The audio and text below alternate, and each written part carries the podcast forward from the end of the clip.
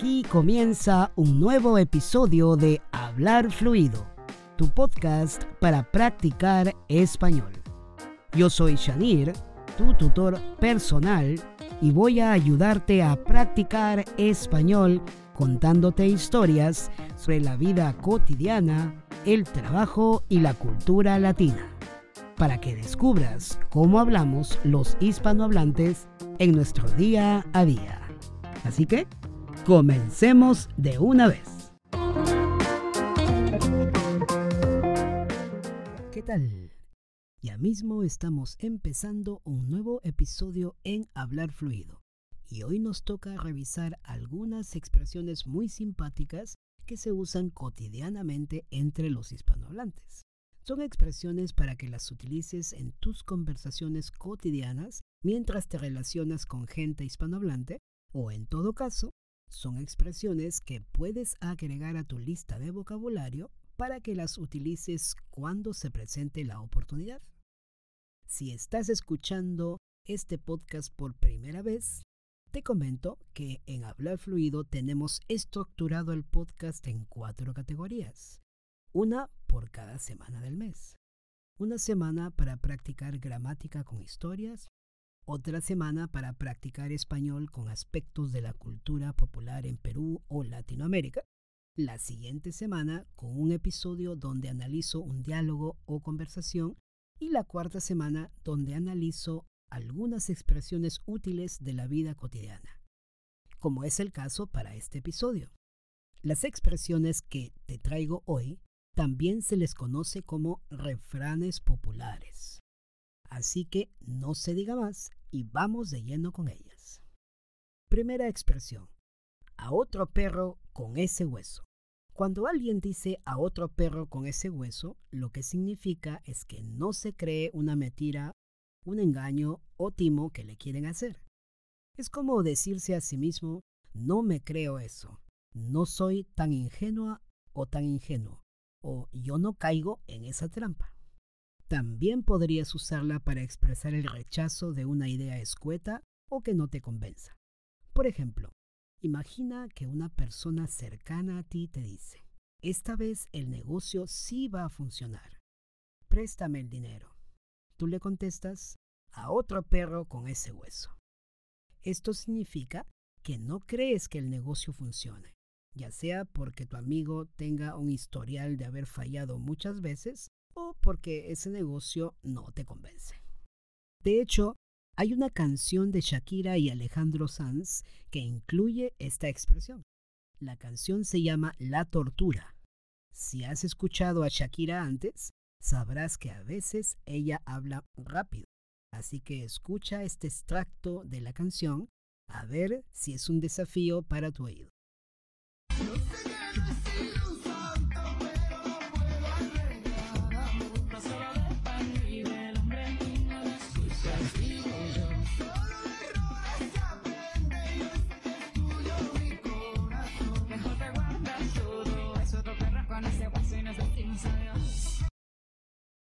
¿Qué tal? ¿Identificaste cuando Shakira dijo a otro perro con ese hueso? De todas maneras, te voy a dejar la letra del extracto de la canción que acabas de escuchar. Puedes ir a hablarfluido.com barra 041 y allí la encontrarás. Vamos con la segunda expresión. Del dicho al hecho hay mucho trecho. Usamos del dicho al hecho hay mucho trecho para expresar que no siempre las cosas son tan fáciles, o que en teoría suenan fácil, pero en la práctica no tanto. Otra forma coloquial de explicarlo es, por ejemplo, cuando ante una cierta situación dices, es muy fácil hablar, pero hacerlo no tanto. Hay otra expresión parecida que puedes utilizar en el mismo contexto, y es esta. Hechos y no palabras. El refrán del dicho al hecho hay mucho trecho es muy famoso en la literatura. Por ejemplo, el autor Miguel de Cervantes Saavedra lo utilizó doblemente en su obra El ingenioso caballero Don Quijote de la Mancha. Primero en boca de Alonso Quijano para hablar con Sancho y unos capítulos después como respuesta del escudero al Quijote. A continuación te dejo algunos ejemplos de cómo utilizar esta expresión en contexto. Como bien sabemos, es fácil hablar de colaboración, pero del dicho al hecho hay mucho trecho. En mi condición de padre, puedo decir que para criar hijos, del dicho al hecho hay mucho trecho. Hoy hemos escuchado un bonito discurso político, pero del dicho al hecho hay mucho trecho. Continuamos con el tercer refrán. Tal palo, tal astilla. El refrán de tal palo, tal astilla se utiliza para referirse a las personas que imitan o adquieren algunas características o cualidades de sus padres o del entorno en el cual crecen o se crían. Algunas características pueden ser los rasgos físicos, las costumbres o la personalidad. En sentido literal, cuando una astilla se desprende de un palo, esta astilla conserva las mismas características que el palo. Es decir, tiene el mismo color, la misma dureza, la misma textura, etc. Esta expresión se puede utilizar de forma positiva o negativa. Veamos algunos ejemplos. Rosa adora estudiar como su madre. Tal palo, tal astilla. Al igual que su padre, a Miguel no le gusta caminar. De tal palo, tal astilla. Jorge es tan buen carpintero como su padre. Claro, de tal palo, tal astilla. Alicia es una bella modelo como su madre. Por supuesto, tal palo, tal astilla. Y finalmente llegamos a la cuarta y última expresión de este episodio. Caer bien o caer mal. Este no es un refrán, pero he incluido esta expresión en esta lista porque se utiliza mucho en lo que se refiere a relaciones interpersonales. Pero antes de hablar de esta expresión, voy a empezar por ponerte un ejemplo con me gusta. Por ejemplo, a mi esposa le gusta el chocolate. Bueno, me corrijo, a ella le encanta el chocolate. Sí conoces a mi esposa, ¿verdad? A ella la entrevisté en el episodio 039. Si aún no has escuchado ese episodio, puedes retroceder y escuchar el 039, donde hablo con ella sobre cómo hornear pan casero. Bueno, como decía, a mi esposa le encanta el chocolate, pero a mí solo me gusta el chocolate.